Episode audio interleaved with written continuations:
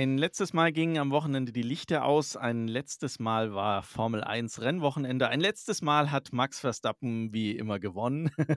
Und damit herzlich willkommen zum Wheelspin Podcast, eurem Formel 1 Fan Podcast mit mir Sascha Grimm und Alexander Theile. Hallo Alex. Hi Sascha, grüß dich. Ja Mensch, Alex. Letztes Rennen und äh, man muss sagen, das war durchaus unterhaltsam, oder? Eigentlich ein gutes Rennen, aber ich glaube, jeder hat auch gemerkt, so eine lange Saison ist auch anstrengend und äh, ja, irgendwie, also es ist immer irgendwie so ein bisschen zweiseitig, ne? Auf der einen Seite ist man dann vielleicht gerade auch nach so einer dominanten Saison froh, wenn es dann mal zu Ende ist, weil man ja auch irgendwie Hoffnung ähm, schöpft, dass es dann vielleicht mal wieder spannender wird. Auf der anderen Seite denkt man sich natürlich als Race-Fan, ja, so was mache ich jetzt ne, bis äh, Anfang März eigentlich mit meinen Wochenenden, weil gerade ne, im Winter in der dunklen Jahreszeit etc., da ne, hätte man ja dann gerade erst recht vielleicht mal so ein Formel-1-Wochenende, aber es ist wie es ist, ne? Ja, ich muss auch sagen, also ich bin jetzt ein Stück weit, ich sag mal, gesättigt, ähm, habe jetzt auch äh, irgendwie genug und bin jetzt froh, dass es auch erstmal vorbei ist. Aber ich glaube, dieser Zustand wird nicht lange anhalten. Ich denke, das wird relativ schnell gehen, dass ich mir wieder denke, ach, jetzt wieder so ein Wochenende ohne Formel 1, das ist ja echt schade.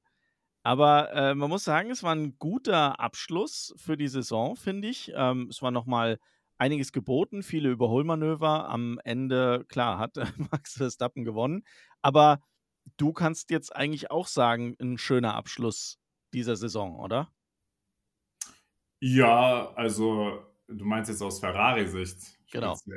Also ja, also man hat halt gesehen und gemerkt, glaube ich, dass halt auch ne, Leclerc sich äh, langsam wieder wohlgefühlt hat und halt auch das geliefert hat, was er halt kann und was halt auch mit dem Auto möglich war, nämlich Platz 2 für äh, P2 in der Konstrukteurswertung hat es ja ganz knapp nicht gereicht. Also klar ist das immer so ein bisschen Prestige und so weiter. Das ist dann wieder auf der anderen, ne? Also sie werden ja nie nach außen sagen, ja, nee, wir nehmen freiwillig P3, ne, um mehr Zeit im Windkanal zu haben. Intern wird man sich wahrscheinlich denken, okay, unser Anspruch ist eh, Weltmeister zu werden und äh, dann nehmen wir halt ne, die mehr äh, Zeit im Windkanal, äh, nehmen wir dann gerne so nach dem Motto. Also ich glaube nicht, dass das so sehr schmerzt, gerade auch äh, als man halt wusste, dass äh, Carlos Sainz halt im Qualifying die Probleme hatte und in, eh hinten startet, dann war, ich glaube, denen auch schon klar, dass es eigentlich ja verdammt schwer werden wird, äh, Mercedes zu überholen.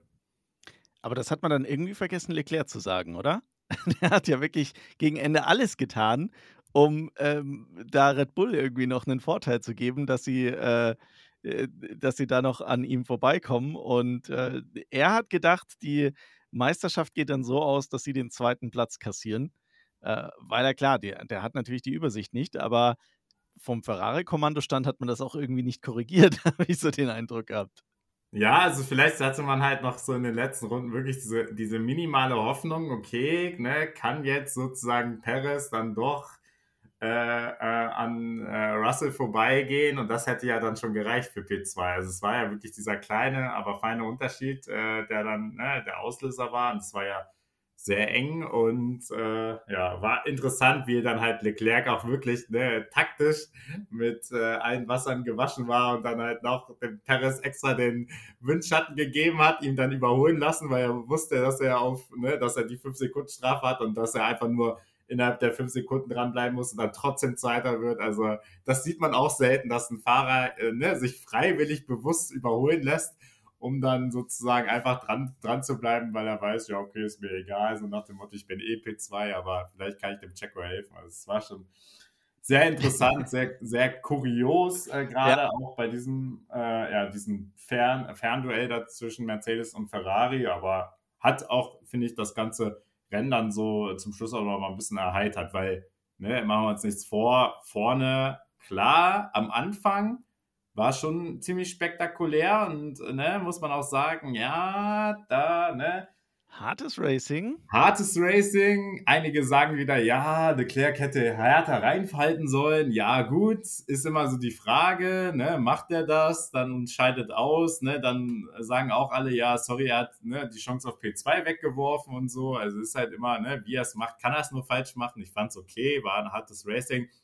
Verstappen ist einfach ein Monster, ne, und hat dann da Sachen rausgeholt, ne, von außen da noch in der Kurve und so weiter und hat er echt hat einfach gemerkt, dass halt ne, diese Abstimmung Verstappen, Red Bull einfach auch besser ist als Ferrari Leclerc, muss man sagen. Und ne, das ist dann halt der Unterschied äh, in so einem Duell. Aber es hat einfach auch Spaß gemacht und ja, einfach gezeigt, eigentlich das, was man sich ja vielleicht dann für nächste Saison auch mal ein bisschen mehr wünscht, dass Verstappen mal wieder, also mehr solche, solche Duelle hat, weil ne, 19 von 3, 23 Rennen waren es, ne? Hat er gewonnen, ja. glaube ich jetzt, ne? Ja, ich, äh, genau. Also Red Bull hat irgendwie alle Rennen bis auf eins gewonnen. Ja, Singapur, und, das war äh, Science, genau, ja. Richtig. Und äh, Verstappen, ja, ich glaube 19, ja. also das, ich habe ich hab schon gesagt, naja, das hat Red Bull wahrscheinlich absichtlich gemacht, damit sie überhaupt noch ein Ziel haben für die nächste Saison. Ja, genau. und dann äh, wäre es natürlich Verstappens Ziel, wahrscheinlich alle Rennen zu gewinnen. Ja. Und dann wäre das, wär das äh, Rennen perfekt. Äh, nebenbei, ich habe es wahrscheinlich mitgekriegt, hat Verstappen noch einen weiteren Rekord aufgestellt dieses Wochenende. Quasi so zum Schluss einfach ja, nochmal so einen obendrauf. Er ist der erste Fahrer, der 1000 Führungsrunden in einer Saison zusammengekriegt hat. Das ist schon, also das ist schon krass. Das ist schon Wahnsinn. Und er ist doch jetzt, ist er nicht jetzt mit, ist er ist doch mit Vettel gleichgezogen, oder? Was also die Siege gesamt angeht. Ich glaube 54 oder so. Ja, das müsste eigentlich so sein. War, war er da nicht irgendwo schon ähm, zum, zur Mitte der Saison schon sehr nah dran? Ja, also es gibt so viele Statistiken. Äh, Fakt ist, ich glaube, er ist jetzt sozusagen all-time sogar schon auf Platz 3. Ich meine, ich habe es gelesen mit Vettel sozusagen noch parallel. Oder ich weiß nicht, ob er jetzt ein mehr hat als Vettel, sorry, ich weiß es wirklich Ja, ich glaube, einer, einer mehr ist es jetzt. Ja, also ist er schon auf Platz 3 hinter ne, Schumacher und Hamilton. Also Wahnsinn. Ja. ja. wirklich Wahnsinn. Der, der Mann kann ja noch ein paar Jahre fahren, ne? Also. Ja, also der wird noch einiges erreichen, wenn der Red Bull weiterhin so stark bleibt und die Konkurrenz weiterhin äh, es versäumt, da vernünftig aufzuholen, ne? Ja. Aber schauen wir mal, wie es nächstes Jahr wird. Ich meine, jetzt mal ganz im Ernst, äh, ich erwarte mir da jetzt nicht unbedingt äh, Riesensprünge von Mercedes und Ferrari. Also ich habe die Befürchtung, oder ich meine, aus Red Bull sich darf ich ja gar nicht sagen, ich habe die Befürchtung, ich muss eher sagen, ich habe die Hoffnung, dass es nächstes Jahr wieder genauso ähm, dominant wird, wie es dieses Jahr war.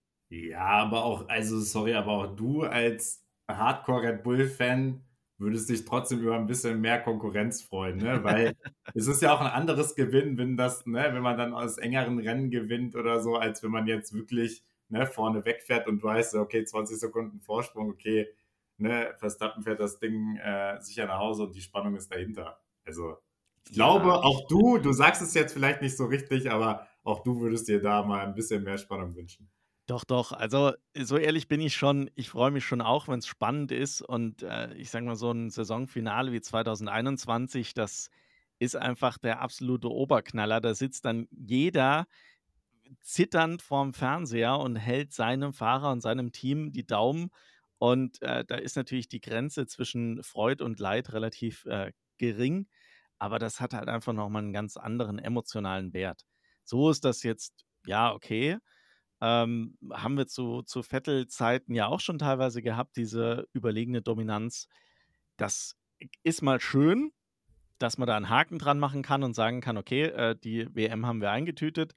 Aber es ist natürlich schon so, dass ich mir schon auch wünsche, dass das etwas enger ist und kein Max Verstappen da mit 20 Sekunden Vorsprung gewinnt.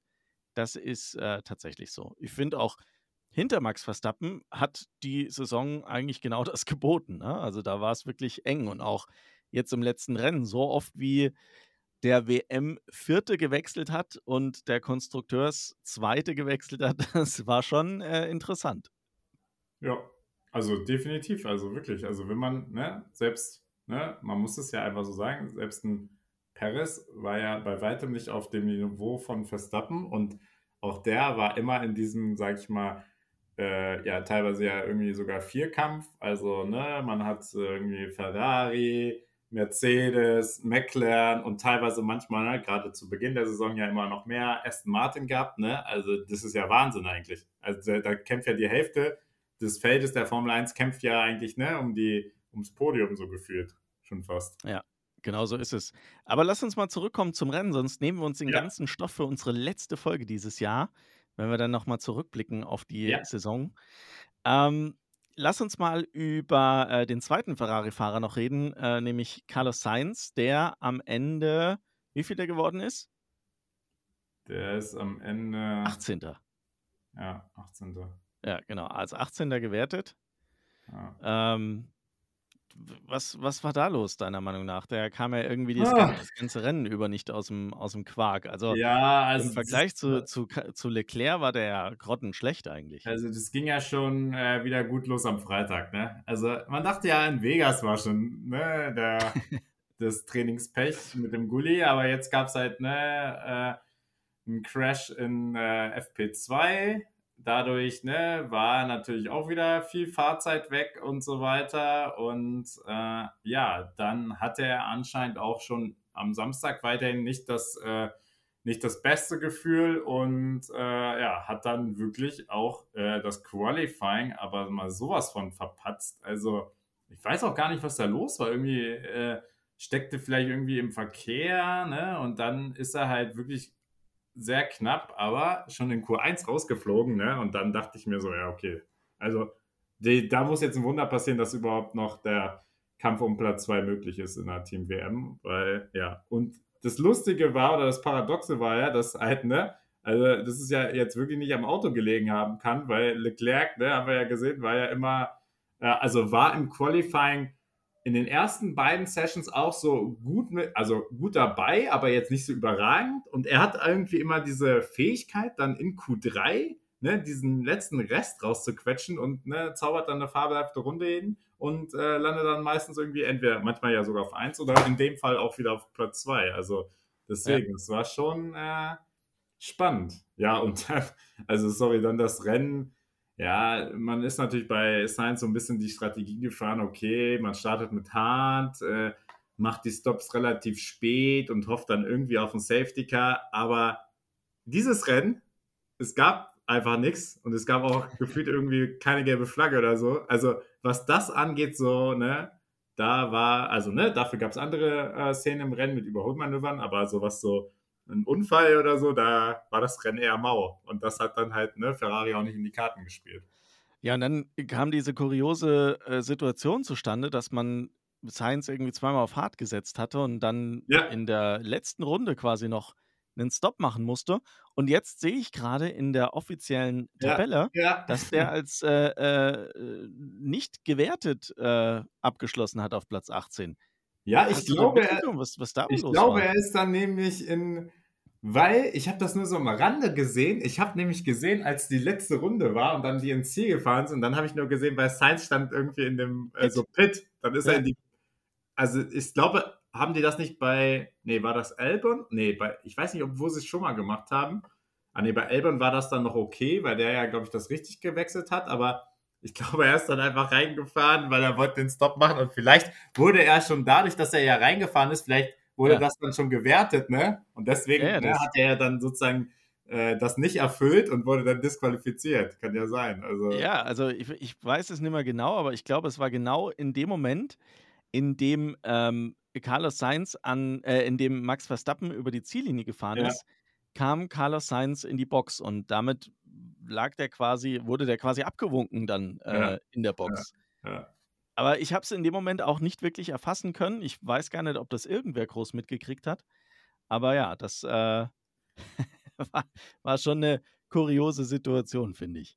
Ja. Ja, war ne, am Ende war das eh egal, weil der war so weit weg und, äh, dachte ich, ja und deswegen hat's wahrscheinlich auch gar keinen interessiert so. Ansonsten wäre das ja 'ne super kuriose Szene gewesen, ne? Aber alles hat sich natürlich auf vorne konzentriert, auf natürlich den würdigen Weltmeister, dann auf, ne, das Podium et cetera, das Duell Mercedes-Ferrari, aber boah, das mit Sainz ist dann einfach untergegangen. Ja, irgendwie schon. Aber gut, ähm, es war ja auch insgesamt, muss man sagen, übers komplette Rennen so, dass der selten im Bild war. Er war ab und zu durch die ganzen Boxenstops mal, ähm, unter den Top 10, aber es war im Prinzip ja klar, dass das durch die Strategie eben, ähm, verursacht wurde und, äh, wenn er dann noch mal, äh, stoppen musste, dass er dann sowieso weit nach hinten zurückfällt, ne? Von daher war kein großer Unterschied, ob er das Ding jetzt fertig gefahren hätte oder nicht, ne? Ja, wirklich. Also, das war einfach von Anfang an eigentlich ja relativ chancenlos und demnach, also ein bisschen ernüchternd. Ähm, ist halt auch interessant, also da kommen wir ja vielleicht dann nächste, nächstes Mal noch zu, aber ja, hat natürlich dann auch so die letzten Wochen ein bisschen was ausgesagt, ne? Äh, wie so ein bisschen das Kräfteverhältnis wieder auch ist bei Ferrari. Aber das ja. können wir uns nochmal dann im Rückblick anschauen. Da gibt es ja so die eine, den einen oder anderen interessanten Punkt zu. Genau. Lass uns mal zu Mercedes kommen. Da haben wir nämlich eine ganz ähnliche Situation gehabt im, im Ergebnis. Nicht ganz so schlecht ja. äh, von den Platzierungen her aber auch eine deutliche Differenz zwischen George Russell, der auf Platz 3 gekommen ist, und Lewis Hamilton, der am Ende nur auf 9, also knapp in den Punkten drin war. Hat am Ende gereicht für den zweiten Platz in der Kontro Konstrukteursweltmeisterschaft. Aber äh, Lewis Hamilton auch äh, ungewohnt, dass der so schlecht abschneidet und sein Teamkollege so weit vorne liegt. Was ja, glaubst du, woran lag es bei ihm dieses Wochenende? Vor allen Dingen ungewohnt, weil ja diese Strecke ihm eigentlich auch immer relativ gut ja. liegt. Also deswegen, also das hat mich auch schon echt überrascht, aber ne, also irgendwie so schon so eine gewisse Analogie zu Ferrari, ne? Ein Fahrer echt top, kommt mit den Bedingungen gut klar und der andere irgendwie, ne, hat auch im Qualifying gepatzt, ne, ist da auch äh, als Elfter knapp ausgeschieden in Q2. Also irgendwie, ne, war da auch der Wurm drin und ich weiß halt nicht, ob das halt ne, auch schon so ein bisschen bei ihm dann Motivationsprobleme waren, dass er ne, einfach gemerkt hat, okay, das war jetzt eine lange Saison und wir waren nicht da, wo wir ne, hätten sein sollen. Und ja, er war ja auch zwischenzeitlich wieder auf einer besseren Form, aber ja, irgendwie, weiß ich auch nicht, ist er dann irgendwie wieder zurückgefallen und äh, ja, konnte das nicht mehr bestätigen und obwohl dann, ja, ne, und dann ist halt so wirklich, also das Thema Motivation finde ich da wirklich ganz interessant, weil es gab ja zwischendurch dann immer die Ansagen von Toto Wolf, ne? ja. ja, du bist ja der zweitschnellste im ganzen Feld und dann du bist ja der Schnellste, wo ich mir so dachte, naja, okay, ob das so stimmt, ne? Also vielleicht haben sie es halt, hat er es extra gemacht, ne, um ihn wirklich zu motivieren, weil auch Toto Wolf gemerkt hat, ja, der Luis ist einfach schon durch mit der Saison und er weiß, dass es hier nicht, nichts mehr zu holen gibt und auch P2 war ja dann schon, ne, durch die ganze, ganzen Qualifikationen und so äh, war das ja auch äh, dann schon klar, dass Paris das ja schon geworden ist. Also vielleicht hat ihm da auch die Motivation gefehlt. Also ich glaube schon, dass das echt, also, ne, aber ist es ja auch, ist es ja ein Stück weit menschlich, weil wenn du jetzt nicht mehr die Chance hast, wirklich was, was, sag ich mal, Elementares zu erreichen, ne, wie willst du dich dann motivieren, wenn du jetzt ne, siebenfacher Weltmeister bist? Also, da brauchst du ja schon wirklich die Ziele. Ja, ich, da gebe ich dir recht. Auf der anderen Seite muss ich sagen, enttäuscht es mich schon so ein bisschen, weil ich ähm, schon der Meinung bist, bin, wenn du auf so hohem Niveau fährst, dann solltest du auch so eine innere Motivation irgendwie mitbringen, dass du, selbst wenn du nicht immer vorne dabei bist, doch dein Bestes gibst. Und das hat mir tatsächlich am Wochenende bei Lewis Hamilton wirklich so ein Stück weit gefehlt. Und ich fand es dann auch irgendwie so, so lustig, dass dann sich auch wirklich Toto Wolf dann in die Kommunikation einschaltet, was er ja sonst nicht tut oder nur, wenn es halt irgendwie mal besonders kritisch ist und ihn da motiviert und dann, wie du sagst, teilweise auch mit Aussagen, wo man ganz klar sagen muss, naja, also keine Ahnung, was für Daten die hatten, aber dass Lewis Hamilton zu irgendeinem Zeitpunkt mal schnellster auf der Strecke war, das habe ich nicht gesehen. Er war schnell, das muss man schon sagen, aber äh, eben nicht schnell genug. Und äh, dass es da die Motivation von Toto Wolf gebraucht hat für, für Lewis Hamilton, dass er da jetzt irgendwie noch durchzieht.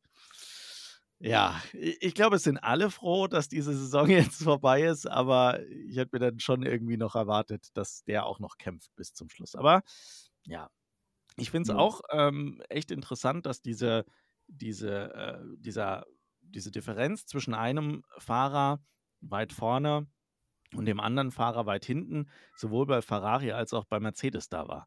Ne, du kannst das dann aus meiner Sicht ja eigentlich gar nicht so wirklich ähm, auf, auf eine konkrete, also auf den Fahrer oder aufs Auto schieben, weil der, das Auto hat offensichtlich was gekonnt. Ne? Sonst wären äh, Leclerc ja. und äh, George Russell jetzt nicht so weit nach vorne gekommen.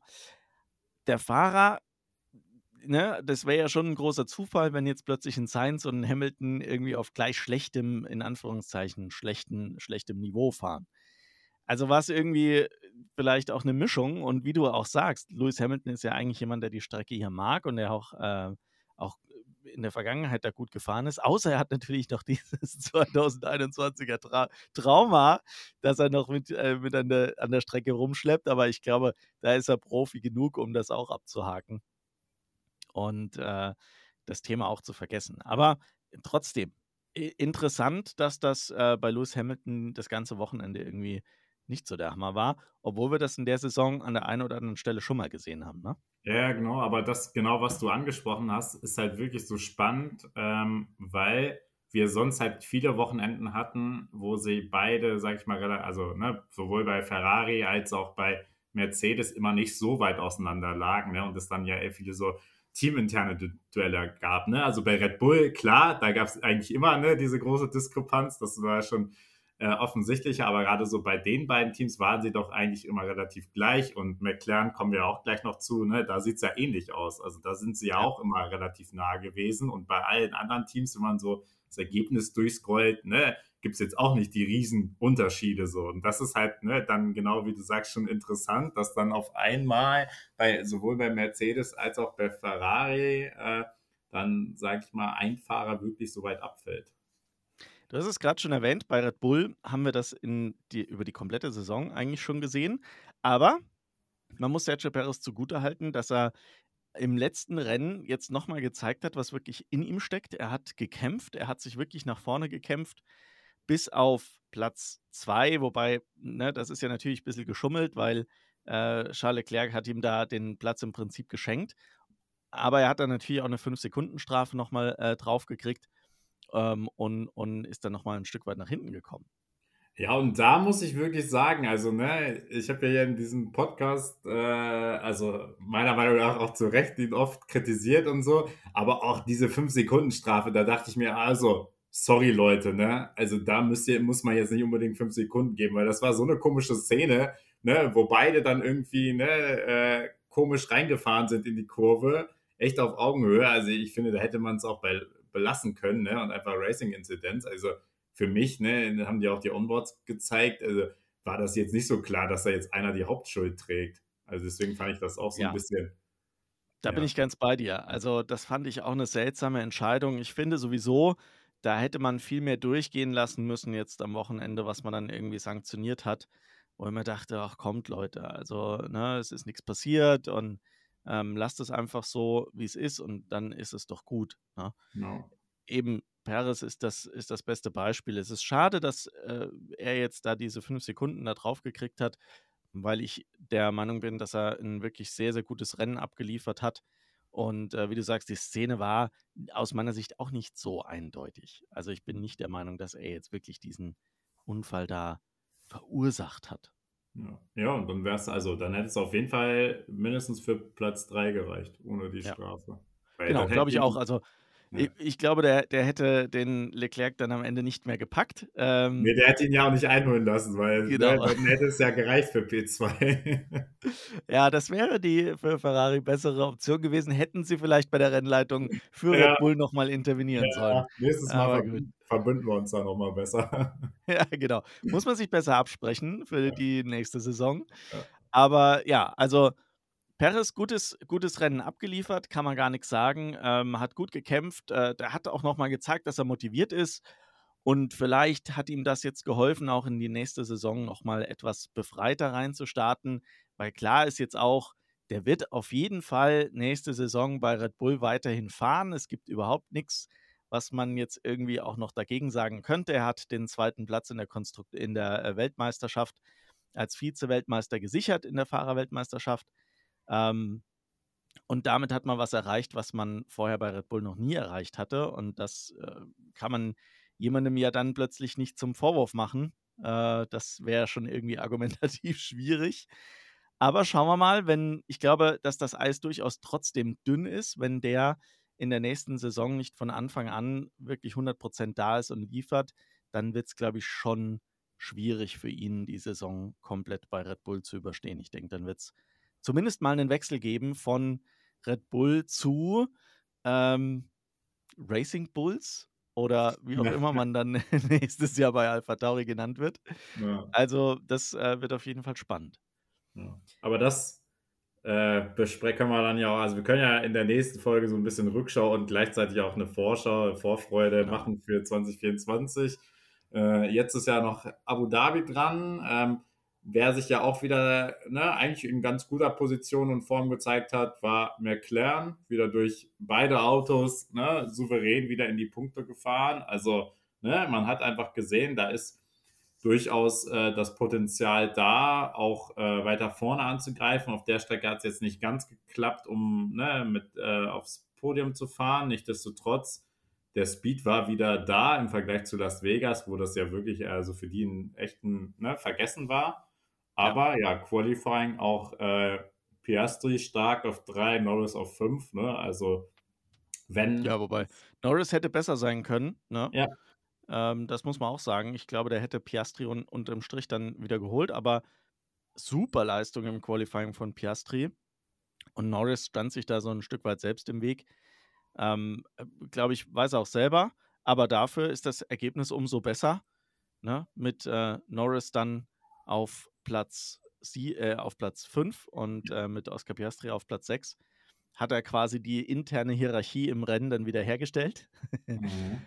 ähm, da merkt man einfach, dass Oscar Piastri da im Renntrim noch nicht ganz das Niveau hat, äh, das ein Lando Norris hat. Aber ich finde, auch der, und da können wir nächste Woche auch nochmal drüber sprechen, äh, eine super Saison abgeliefert. Und auch jetzt wieder ein klasse Rennen ohne Fehler. Da war am Ende des Tages einfach nur die fehlende äh, Rennpace für ihn das Problem, weshalb er dann seinen Teamkollegen hat äh, vorlassen müssen. Ne? Ja, also kann man auch nur, nur den Hut sehen vor, vor McLaren und äh, ja, echt gute Punkte wieder eingesammelt. Also echt nicht schlecht, die Jungs. Finde ich auch. Wer mit Sicherheit irgendwie so ein lachendes und ein weinendes Auge hatte, äh, war Fernando Alonso der wäre natürlich gerne wieder irgendwie auf seinem Stammplatz, äh, Platz 3 auf dem Treppchen gestanden. Das hat äh, dieses Wochenende aber leider nicht geklappt. Nur Platz 7, also nur in Anführungszeichen, denn wenn man die Leistungen der letzten Rennen gesehen hat, dann muss man sagen, Platz 7 ist eigentlich ein guter Platz für ihn. Er hat auch wirklich wieder äh, ein schönes Rennen gezeigt, wieder schönes Racing gezeigt. Ein paar äh, Fights auch mit Lewis Hamilton geführt das war wieder schön anzuschauen. Und am Ende des Tages, ich würde mal sagen, für Aston Martin solide Leistung. Ja, definitiv. Und ne, er hat ja auch genau das noch, also er hat ja gerade noch diesen magischen vierten Platz in der Fahrer-WM dann auch noch ins Ziel gefahren, ne? dadurch, dass er da bessere Platzierung hatte als Leclerc. Also sie sind ja punktgleich ins Ziel gekommen und einen Punkt Vorsprung vor Sainz, ne? äh, vor Norris. Da sieht man ja auch, wie spannend das war, was du schon beschrieben hast, wie oft in diesem Rennen dann auch äh, die Position 4 äh, dann gewechselt hat in der Fahrer-WM. Ne? Und ja, ne, natürlich, ich glaube, Fernando Alonso hat sich gerade wegen dem Anfang der Saison was anderes versprochen und erwünscht, aber also, ne, Aston, Aston Martin-Pilot auf P4 in der Fahrer-WM ist schon nicht so schlecht, ne? Also auch wenn man überlegt, wo die herkommen, auch. ist auch schon ja. eine gute Ansage. Wie, was glaubst du denn, macht man sich als Fahrer darüber Gedanken, ob man jetzt auf Platz 4, 5 oder 6 in der Fahrer-WM liegt? Ja, die, die Sache ist natürlich, bei einem Alonso weiß ich wirklich nicht, weil der ist ja der Anspruch schon ein anderer. So bei einem, äh, keine Ahnung, so Norris oder so, äh, vielleicht schon eher. So, weißt du, wie ich meine? Also bei den Fahrern, die vielleicht noch nicht die großen Titel geholt haben, ist das, glaube ich, schon ein gutes äh, ähm, guter Fingerzeig. Äh, auch ein Paris, ne, der wird jetzt überglücklich sein, weil er weiß einfach, gegen Verstappen kommt keiner an und ne, dann hat er jetzt das erste Mal diesen Vize-Titel geholt. Also, und da, den er ja auch letztes Jahr noch knapp verloren hatte. Also, ich denke durchaus. Äh, und dann ist ja wiederum die Frage, ne, ob die ähm, Fahrer noch gewisse Prämien ausgehandelt haben mit den Teams für eine gewisse Platzierung in der Fahrerwehr. Das ist ja auch immer ganz interessant. Also gibt es bestimmt den einen oder anderen Stimmt. Vertrag mit dem entsprechenden Bonus. Ein guter, ein guter Einwand eigentlich. Das hatte ich gar nicht so auf dem Schirm, aber du hast natürlich recht. Da gibt es vielleicht die eine oder andere Bonusregelung, die dem einen oder anderen Fahrer vielleicht noch einen schönen äh, Winter beschert, ein schönes Weihnachtsgeschenk so zum Abschluss des Jahres. Ähm, ich muss sagen, ich für mich persönlich, ich glaube, ich finde das schon wichtig, dass ich jetzt auf Platz 4 bin, anstatt auf Platz 6. Das äh, wäre für meine ja. Motivation, glaube ich, schon entscheidend. Ja. Wenn ich jetzt schon irgendwie mehrfacher Weltmeister wäre, ich weiß nicht. Ich glaube, ja. dann wäre es mir trotzdem auch wichtig. Also Ja, also ich glaube schon, dass es nicht unwichtig ist, gerade wenn man dann auch sagen kann, ja, okay, ich bin hier, ne, so nach dem Motto, ich bin hier vor Ferrari gelandet, ne? Also vor beiden. Ferrari-Piloten, das ist natürlich auch schon mal noch was. Ähm, ja, also müsste man jetzt Alonso fragen, ist halt wieder die Frage, ob er dann das, ne, die Wahrheit sagen würde, weil, ne, wenn du so einen mehrfachen Weltmeister öffentlich fragst, ne, dann sagt er so, ja, nee, mein Anspruch ist, Titel zu gewinnen. Also kann er auch verstehen, das ist ja immer. Ja, genau. Also kann man am Ende des Tages äh, wirklich verstehen, dass das für den vielleicht nicht ganz so entscheidend ist. Wenn er nicht Weltmeister wird, dann ist quasi alles andere wurscht. Ja. Ja, wer auch noch gut war ähm, mit seinem Alpha Tauri war Yuki Tsunoda. Der hat äh, hier im Rennen wieder eine äh, wirklich sehr, sehr gute und solide Leistung gezeigt. Ähm, Im Vergleich dazu Daniel Ricciardo auf Platz 11. Auch nicht schlecht, muss man sagen. Für ähm, die Qualifikation, die beide hingelegt haben, waren das äh, zufriedenstellende Ergebnisse. Auch so ein klein wenig ein versöhnliches Ende einer Saison, die eigentlich wirklich äh, zum Vergessen war. Ja. ja, und man hat ja eigentlich auch dann jetzt ne, auf den letzten Metern dann noch den achten Platz gesichert da in der Konstrukteurswärme. Ne? Also Williams war ja zu weit weg, aber man war ja zeitweise lange sogar letzter ne, als Alpha Tauri und das kann ja auch nicht der Anspruch von Red Bull sein. Und äh, dadurch, dass man jetzt, sag ich mal, so gut performt hat, du hast den Namen schon angesprochen, äh, hat man natürlich sich gedacht, man ändert äh, gleich mal den äh, Namen und äh, ist mal ein bisschen optimistischer und nennt sich gleich Racing Bulls, um so ein bisschen vielleicht auch äh, nicht nur äh, vielleicht äh, dann beim Auto äh, von Red Bull abzukupfern, sondern vielleicht kann man auch durch den Namen was gewinnen und ein bisschen neue Motivation und neue Energie gewinnen für das, für das nächste Jahr dann mit Racing Bulls. Ja, schauen wir mal. Marketingtechnisch vielleicht keine schlechte Idee, vor allem mit einem Danny Ricciardo, der dann noch mit dabei ist. Ähm, ich finde, der hat jetzt auch gezeigt, was er kann. Also der ist, ähm, wie ausgewechselt wäre jetzt vielleicht falsch, aber er hat auf jeden Fall eine deutlich bessere Leistung jetzt äh, auch gezeigt, nach seinem Unfall auch, als ähm, das noch zu Zeiten von McLaren waren. Ich muss ganz ehrlich gestehen, dass ich so etwas Bedenken hatte, dass der gerade nach der starken Vorstellung von Liam Lawson den Anschluss nicht halten kann und nicht zeigen kann, dass er tatsächlich noch gut ist. Und äh, ich hatte schon so etwas die Befürchtung, dass das Thema für ihn am Ende dieser Saison ja, abgehakt ist.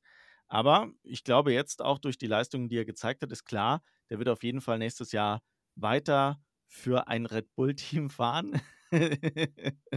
es ist die Frage, wie, wie lange für welches?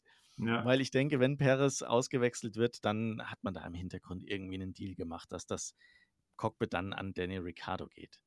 Ja, also glaube ich auch. Und ne, es wird jetzt wirklich spannend, wie er dann, wenn er dann halt mal eine vernünftige Vorbereitung machen kann und da halt auch ne, die Gewissheit hat, äh, dass er jetzt im Cockpit äh, ist, ähm, wie das dann ne, sich auf seine Leistung auswirkt. Weil du kannst es halt, ne, also du kannst halt nie davon ausgehen, dass jemand, wenn er so eine schwere Verletzung hatte und davor jetzt ja auch nicht so die optimale Vorbereitung, ne, dass er dann halt wirklich an seine äh, Bestleistung rankommen kann. Und dafür, du hast es richtig gesagt, finde ich auch, hat er das echt souverän gemacht. Und ne, also klar war Zunoda jetzt immer ein Stückchen davor, nicht immer, muss man auch fairerweise sagen, aber jetzt klar am Ende schon, aber das ist ja auch ein bisschen normal, wenn ein Fahrer schon die ganze Zeit in dem in dem Auto ist und da ja auch mehrere Jahre schon ist, dass der, ne, und wenn er, sag ich mal, jetzt kein richtig schlechter Fahrer ist, dass der dann auch, sag ich mal, einen gewissen Vorsprung hat.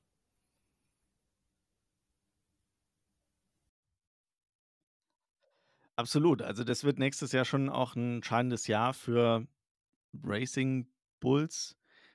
Denn äh, am Ende des Jahres wird man mit Sicherheit entscheiden, mit welchen Fahrern man weitermacht. Und ob da am Ende ein, ein Tsunoda sitzt oder ein Ricardo, ist aus meiner Sicht noch gar nicht so klar. Was aus meiner Sicht schon klar ist, dass äh, ein Liam Lawson 2025 dieses Cockpit bekommt. Und was darüber hinaus passiert, das hängt von vielen Faktoren ab. Also auch was bei Red Bull passiert und ähm, wie Yuki Tsunoda dann auch performt neben Daniel Ricciardo. Und ob Daniel Ricciardo auch Yuki Tsunoda klar in seine Schranken weisen kann. Ne? Also mit einer Leistung, die dann halt immer nur manchmal besser ist als Yuki Tsunoda, wird er sich wohl kaum für ein Red Bull Cockpit empfehlen. Ne? Und dann wird die Entscheidung am Ende der Saison 2024 noch viel schwerer. Gut, kommen wir mal zu Lance Stroll. Über Lewis Hamilton, der auf Platz 9 gelandet ist, haben wir schon gesprochen. Lance Stroll auf Platz 10 hat die letzten Pünktchen für Aston Martin da oder den letzten Punkt für Aston Martin da noch geholt. Auch für ihn äh, ein versöhnliches Ende. Die letzten Rennen waren deutlich motivierter, hatte man den Eindruck. Ähm, ja, das ganze Drumrum bei Aston Martin, man hat gemunkelt, es gibt einen Teamverkauf. Jetzt hat man äh, offiziell gemacht, es wurden Anteile verkauft, aber eben nicht das ganze Team. Also man hat einen Investor quasi mit im Boot. Das heißt, das Thema Aston Martin und die Strolls geht auf jeden Fall weiter.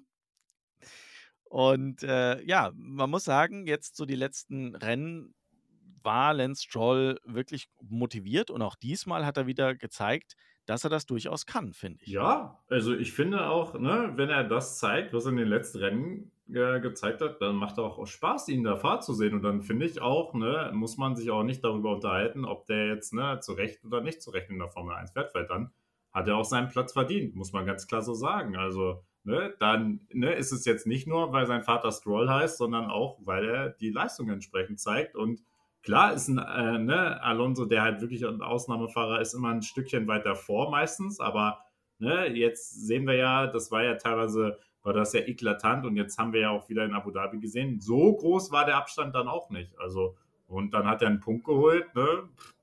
Also kann man eigentlich nicht meckern, oder? Ne?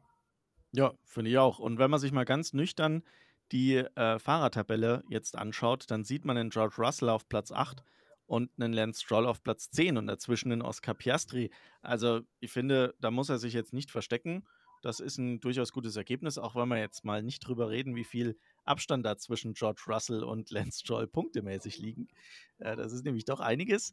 Aber äh, im Endergebnis sind ja dahinter noch äh, ein paar Fahrer, die waren dann noch deutlich schlechter. Ja. Und äh, damit muss man wirklich sagen, hat er doch eigentlich alles richtig gemacht. Ja. Genau, also das eigentlich zu Lance Stroll. Ähm, Alpine, also sorry beide, ne, es ist halt wieder, ne, äh, also Anspruch und Wirklichkeit gehen, liegen da wie immer weit auseinander, ne? Also man dümpelt halt wieder, ne, hinten, hinter den Top Ten irgendwo rum, weil man einfach nicht das Auto fürs Rennen hat, was da liefern kann. Also man hat ja wirklich immer ähm, ne, diese Momente, dass man im Qualifying mit einem Fahrer meistens in Q3 reinkommt, aber im Rennen ne, läuft es einfach nicht und da hat man auch wieder in Abu Dhabi gesehen, ja, das reicht nicht und da gibt es halt, die ganzen anderen fünf Teams sind einfach besser, ne? Und dann Alpine ist dahinter. Ja, also, also es ist halt die Wirklichkeit. Es ist, es ist so und ich finde auch, ich finde, Alpine kann man so, so schwer greifen. Die haben kein richtiges Profil. Also, ne, als als Formel-1-Fan kann man ja irgendwie jedem Team so ein Stück weit auch emotional was abgewinnen. Aber, und ob das jetzt positiv oder negativ ist, äh, sei mal dahingestellt. Aber Alpine, das ist so, die sind so, ja, so nichtssagend irgendwie. Also mal gucken, wie das nächstes Jahr wird. Aber ähm, ja, so wirklich der Knaller ähm, ist das Team die komplette Saison nicht gewesen und war es jetzt auch in dem Rennen nicht. Also man hat kaum was von denen gesehen, finde ich. Ja. Ja, aber äh, es gab natürlich noch Teams, die noch schlechter abgeschnitten haben. Also ich meine, ne, Williams hat immer so ihre Momente, ne, die liegen halt manche Strecken, manche Strecken liegen nicht. Aber man muss ja auch sagen, Williams hat einen, eigentlich einen anderen Anspruch als ne, Alpine. Also vor allen Dingen kommunizieren die das so. Und demnach, ne, ich glaube, es ist ja auch dann ne, irgendwann klar gewesen, dass Logan Sargent äh, weiterhin, ne, also für Williams in 2024 fährt, hat sich jetzt auch, sage ich mal, in den letzten Rennen stabilisiert, ne, hat sich da auch behauptet, hat jetzt sich auch keine größeren Schnitzer mehr geleistet, sodass man sagen kann, ja, okay, ne, da geht halt Williams auch den richtigen Weg äh, weiter. Also das ist auch so ein Thema, ne? Also da kann ich jetzt auch gar nicht so viel sagen ähm, aus dem Rennen heraus, weil ja, sind halt hinten, hinten mitgefahren, aber für mehr hat es einfach ja. nicht gereicht. Ja, auch, also für Logan Sargent glaube ich auch am, am Ende eine Saison, wo er, glaube ich, froh ist, dass sie vorbei ist, aber wo er einen Haken dran machen kann. Er ist nicht mit null Punkten aus der Saison gegangen. Er hat einen Punkt geholt. Das ist ja auf jeden Fall, also ich glaube, das, das ist schon so eine Motivationsspritze dann nochmal, dass du sagst, ja, also du hast es geschafft, zumindest einmal zu punkten. Ähm, und bist damit nicht der Schlechteste. Das ist nämlich Nick de Vries, aber der hat natürlich auch die Saison nicht fertig fahren dürfen, muss man natürlich auch dazu sagen. Aber ähm, ja, im, im, Rennen jetzt äh, in Abu Dhabi hat man jetzt von denen auch wirklich nichts gesehen. Das muss man fairerweise sagen. Und dann äh, Endergebnis Platz 14 für Alex Albon und äh, Platz 16 für Logan Sargent. Das äh, ist ähnlich wie Haas, zu denen wir jetzt kommen, ja, auch irgendwie so ein schwieriges Thema. Ja. Und schwierig, äh, muss man auch sagen, war die Leistung von Nico Hülkenberg. Ja, aber also du sagst es schon schwierig. Also ich finde, ne, zwischen Williams und Haas, bei Williams hat man immer noch so ein bisschen den Glauben daran, dass die es halt verstanden haben und dass da ne, fähige Leute dahinter sind und dass man dann ja auch weiß und erkennt, okay, die bringen manchmal Upgrades dafür, und das funktioniert auf manchen Strecken. Bei Haas, also sorry, da habe ich wirklich jeden Funken Hoffnung verloren, weil die bringen Upgrades, dann fährt Nico Hülkenberg ohne, ohne das Upgrade und ist schneller als Magnussen und ne, also es passiert einfach nichts. Es gibt Strecken, wo man denkt, okay, da könnten die jetzt ein bisschen besser sein, da kommt nichts. Also das ganze Konzept, das ganze Auto, das funktioniert nicht. Also ich weiß wirklich nicht, ob deren Strategie ist einfach so von wegen, ja, wir sind dabei, mehr aber auch nicht, ne? Weil das ja, zeigen also, sie doch einfach. Das, das ist wirklich peinlich und was, was ich finde jetzt in Abu Dhabi sich auch nochmal gezeigt hat, das Update ist einfach schlechter als das alte Auto. Und ich meine, wie peinlich ist bitte das? Da gibst du Millionen aus, um ein Auto weiterzuentwickeln und was am Schluss rauskommt, ist Schrott. Also das äh, nichts, was besser ist. Und das muss man sich wirklich jetzt über, über den Winter mal anschauen und sich die Frage stellen, wie kann das bitte sein, dass wir hier weiterentwickeln und am Ende nur Müll dabei rauskommt?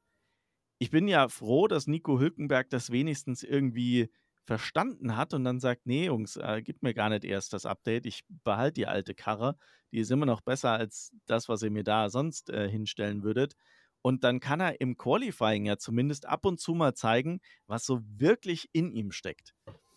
Was aber dann, also wir wissen ja auch, der, dieses Auto ist ein Reifenfresser und dann werden sie natürlich nach hinten durchgereicht, wenn sie irgendwo weiter vorne starten. Aber man muss auch sagen, was ich schon enttäuschend fand, war in Abu Dhabi, also direkt der Start, wo ähm, Nico Hülkenberg dann ich glaube, vier Plätze direkt verloren hat, aus den Punkten rausgefallen ist, aus dem guten Startplatz einfach nichts machen konnte.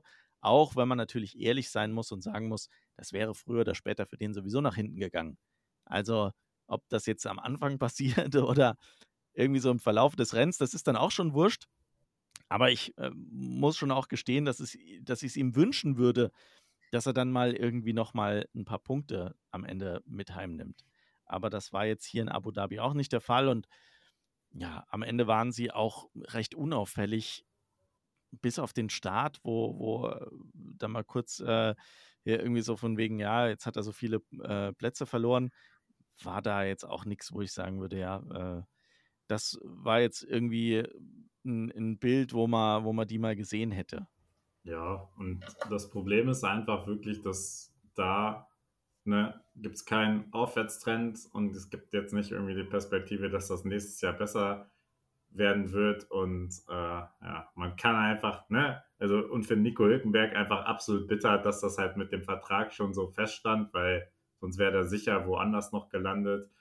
Ähm, und ja, jetzt kann man einfach nur sagen, wahrscheinlich wird 2024 nochmal ein solchen Jahr und er muss da irgendwie durch und versuchen, ne, da wo er es kann, dann äh, im Regen vielleicht oder im Qualifying vor allen Dingen irgendwie Glänzleistung zu setzen, damit er dann ne, äh, für 25 dann die Chance hat, einfach ein besseres Team zu wechseln. So. Also mehr kann er sich nicht erhoffen. Ja. Genau. Ich finde, grundsätzlich hat er schon gezeigt, dass er zu Recht in der Formel 1 ist und vielleicht nächstes Jahr auch in einem besseren Team fahren sollte äh, oder übernächstes Jahr in, in der 2025er Saison. Und die Chance besteht ja. Aber wir müssen jetzt abwarten, was passiert. Ne? Ja. Wen es nächstes Jahr so in der Form nicht mehr zu sehen gibt, und damit kommen wir auch quasi zum letzten Team, ist Alfa Romeo. Die werden sich nämlich von ihrem Titelsponsor verabschieden. Der, und damit kommen wir eigentlich wieder zu Haas, also war das eigentlich gar keine so schlechte Überleitung, angeblich zu Haas wechselt. Wie das funktioniert, da bin ich mir immer noch nicht ganz sicher. Ich habe es in der Vergangenheit schon mal gesagt. Finde ich etwas befremdlich, wenn ein italienischer Motorenhersteller zu einem US-amerikanischen Team wechselt, hm, harmoniert für mich nicht 100% aber auf der anderen Seite fährt Haas auch mit Ferrari-Motoren, also passt es wieder, ne? Ja. Ja, Alfa Romeo, pff, also das ist halt so, irgendwie, da hat man wirklich das Gefühl, alles wartet auf 2026 und man hat einfach den Stecker gezogen und macht so gefühlt gar nichts mehr. Lässt sie einfach fahren, entwickelt aber irgendwie nichts mehr und dementsprechend können die Piloten auch nichts zeigen. Also, das ist ja, also das ist ja eigentlich, ne, ist Niveau Haas, aber irgendwie, ne, weiß ich auch nicht. Also das ist halt so, es da weiß man ja, dass halt 2026 hoffentlich, ne, also gibt ja leider auch immer noch mal ein paar Gerüchte, dass das in Frage gestellt wird seitens Audi oder seitens VW-Konzern, aber da hofft man ja trotzdem darauf, dass das jetzt so bestehen bleibt und dass dann 2026 da mal wieder ein kleiner Sprung kommt, weil vorher braucht man da, glaube ich, auch nichts zu erwarten. Ich finde so faszinierend bei Alfa Romeo die Leistung von Valtteri Bottas. Also, dass ein Joe jetzt nicht überragend abliefert, Ja, okay. ja. Wir wissen ja nicht, was vielleicht steckt ja auch viel, viel mehr in ihm und das Auto gibt es nur nicht her. Aber der, also der, glän, der glänzt ja nichts irgendwie so wirklich, wo du denkst, ach, guck mal, da ist jetzt was. Aber bei Valtteri Bottas wissen wir ja, was, was er kann. Ne? Also in einem Mercedes fährt er durchaus äh, um, um Siege. Und in diesem Alfa Romeo hat man den Eindruck, der war nie in einem Top-Team und hat nie wirklich super Leistungen gebracht. Klar, der hat jetzt neben der Formel 1 äh, sein Chillerleben äh, entdeckt und lässt sich einen Fokuhila wachsen und äh, ein Oberlippenbart und was weiß ich nicht alles Und und verschleudert seinen äh, macht Hintern, er verschleudert Ja, genau. seinen äh, Hintern. Also, äh, der macht da drumherum schon ganz schön viel, aber es trägt nicht dazu bei, dass er besser wird. Das muss man mal sagen. Ja, das ist einfach Fakt. Und ja, also ist irgendwie, ne, ist natürlich super. Du hast ein Team, was ne, irgendwie auf Pause drückt und dann hast du auch den Fahrer, der auch irgendwie, ne, dem, der auch so ein Chill- Chiller-Leben führt und der das auch irgendwie gefühlt nicht mehr ernst nimmt. Also da kann ja nichts bei Ja, rauskommen. das stimmt. Das stimmt. Tatsächlich. Also, ich bin gespannt, wie es mit denen nächstes Jahr weitergeht. Ähm, als sauber treten sie dann wieder an, habe ich Ja, gelesen. Ne? Und 2026 dann als Audi. Also vielleicht, ne? Du hast ja gerade schon angedeutet, also ist jetzt der. Plan, also sagen wir mal wahrscheinlich, aber wir wissen, ne, wie das gerade in der Automobilindustrie ist, äh, da wird vieles hinterfragt. Hoffen wir mal nicht, dass das auch hinterfragt wird, weil eigentlich gibt es ja angeblich den Business Case, deswegen schauen wir mal, was kommt. Ich, ich bin gespannt. Ich glaube auch, dass das mm, es schwierig ist, ab einem gewissen Punkt aus den Vereinbarungen da wieder rauszukommen. Ich hoffe, dieser Punkt ist schon Ja, überschritten und man muss jetzt auch, ne? Weil wenn man gezwungen wird, dann äh, macht man es dann irgendwie doch wieder möglich. Also von daher schauen wir mal, was wird. Aber das äh, schauen wir uns dann auch nochmal nächste Woche an in unserer, in unserer Rückblende und unserer Vorschau. Da werden wir dann mal gucken. Vielleicht kriegen wir auch noch einen Gast mit in den Podcast, der dann auch seine Eindrücke noch teilen kann. Und dann werden wir so ein klein wenig zurückblicken auf die vergangene Saison, was es so an Highlights gab, für jeden persönlich und äh, was wir uns für die Saison 2024 erwarten. ja, genau. Und sonst äh, kann ich nur zu Abu Dhabi nochmal kurz sagen. Also ja, die WM war schon entschieden, aber ich habe von einigen gelesen, auch so auf Facebook, äh, Instagram, die halt ähm, da waren, äh, die fanden das Erlebnis schon ganz cool und meinten auch für das Geld, was man da ne, bezahlt, irgendwie so 500 Euro oder so, haben sie schon relativ viel geboten bekommen. Also das wurde wirklich gelobt. Also ich glaube, jeder, der so ein bisschen mal damit liebäugelt, so ein, sag ich mal, im triesten November, ich glaube sogar im nächsten Jahr ist es sogar De Dezember oder so, ne, so einen schönen Urlaub zu machen in der Sonne und dann Formel 1 mitzunehmen und Formel 2 fährt er auch. Also, ne, dem kann ich das, glaube ich, schon mal empfehlen. Also, das ist echt eine coole Strecke und du hast halt auch, äh, auch wenn du vielleicht mit Kindern unterwegs bist, auch die ganzen Attraktionen daneben an, die Ferrari World und so. Also, es ist schon, glaube ich, ganz cool. Also, kann man durchaus mal in äh, Erwägung ziehen. Und äh, genau, Formel 2 Stichwort war auch erlenklich. Und ganz spannend wieder hat wieder das geboten, was sie immer bieten. Am Ende Theo Pocher hat sich äh, den Titel gesichert, hat aber keinen Platz in der Formel 1. Man muss auch sagen, es hat sich jetzt keiner so richtig aufgedrängt, äh, nächstes Jahr Formel 1 zu fahren. Dementsprechend ist das auch meiner Meinung nach ganz gut, dass da jetzt keiner aufsteigt, weil es war jetzt auch keiner so richtig überragend. Also, ne, so ist das dann halt manchmal. Ja. Ja, wenn du es gerade erwähnst, äh, vielleicht das auch noch am Rande, äh, was jetzt äh, quasi offiziell ist, was wir bisher gerüchteweise wussten. Mick Schumacher hat jetzt bei Alpine unterschrieben für die Langstrecken-WM. Also der wird auf jeden Fall nächstes Jahr kein Cockpit haben. Er hat sich aber quasi eine Hintertür offen gehalten. Er behält seinen äh, Vertrag als Testfahrer für Mercedes.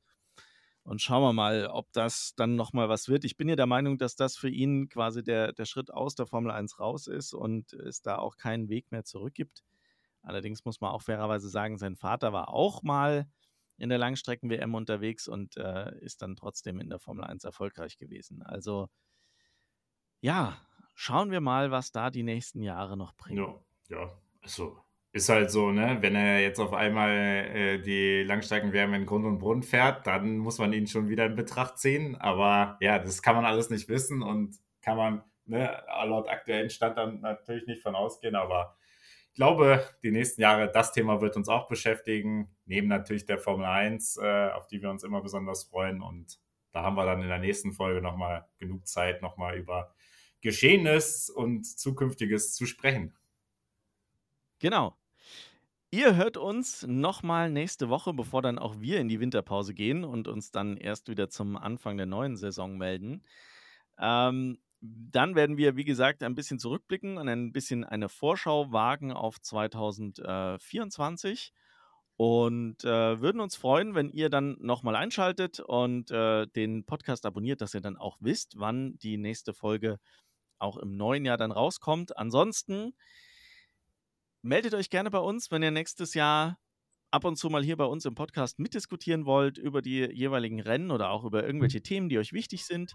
Sagt uns Bescheid, schreibt uns an info at wheelspin-podcast.de und ihr wisst natürlich, auf Instagram und Facebook sind wir unter wheelspinf1 zu finden. Auch dort könnt ihr uns gerne anschreiben. Ansonsten lasst uns da auch gerne ein Like da. Und äh, ja, damit bleibt uns eigentlich nur noch zu sagen, Alex, vielen, vielen Dank. Danke dir. Ich äh, wünsche dir eine schöne Woche Danke. und euch da draußen vielen Dank fürs Zuhören und ebenfalls eine schöne Woche. Denkt daran, nächste Woche nochmal eine Ausgabe und dann gehen wir in die Winterpause. Also abonnieren und reinhören. Bis dann. Ciao. Bis dann. Macht's gut. Ciao, ciao.